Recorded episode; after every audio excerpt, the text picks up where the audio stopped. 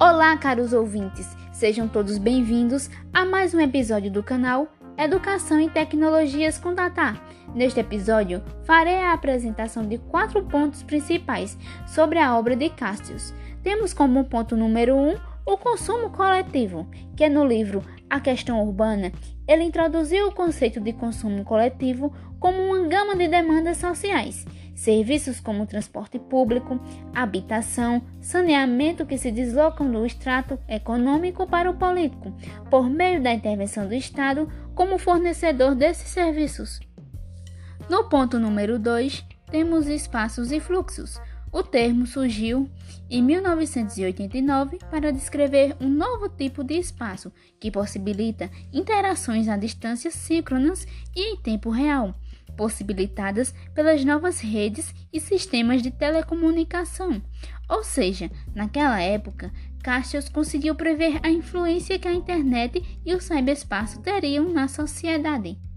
No terceiro ponto, venho falar sobre a Era da Informação, que é uma trilogia publicada ao longo da década de 90, se dividindo em A Sociedade em Rede, de 1996, o Poder da Identidade de 1997 e Fim de Milênio de 1998.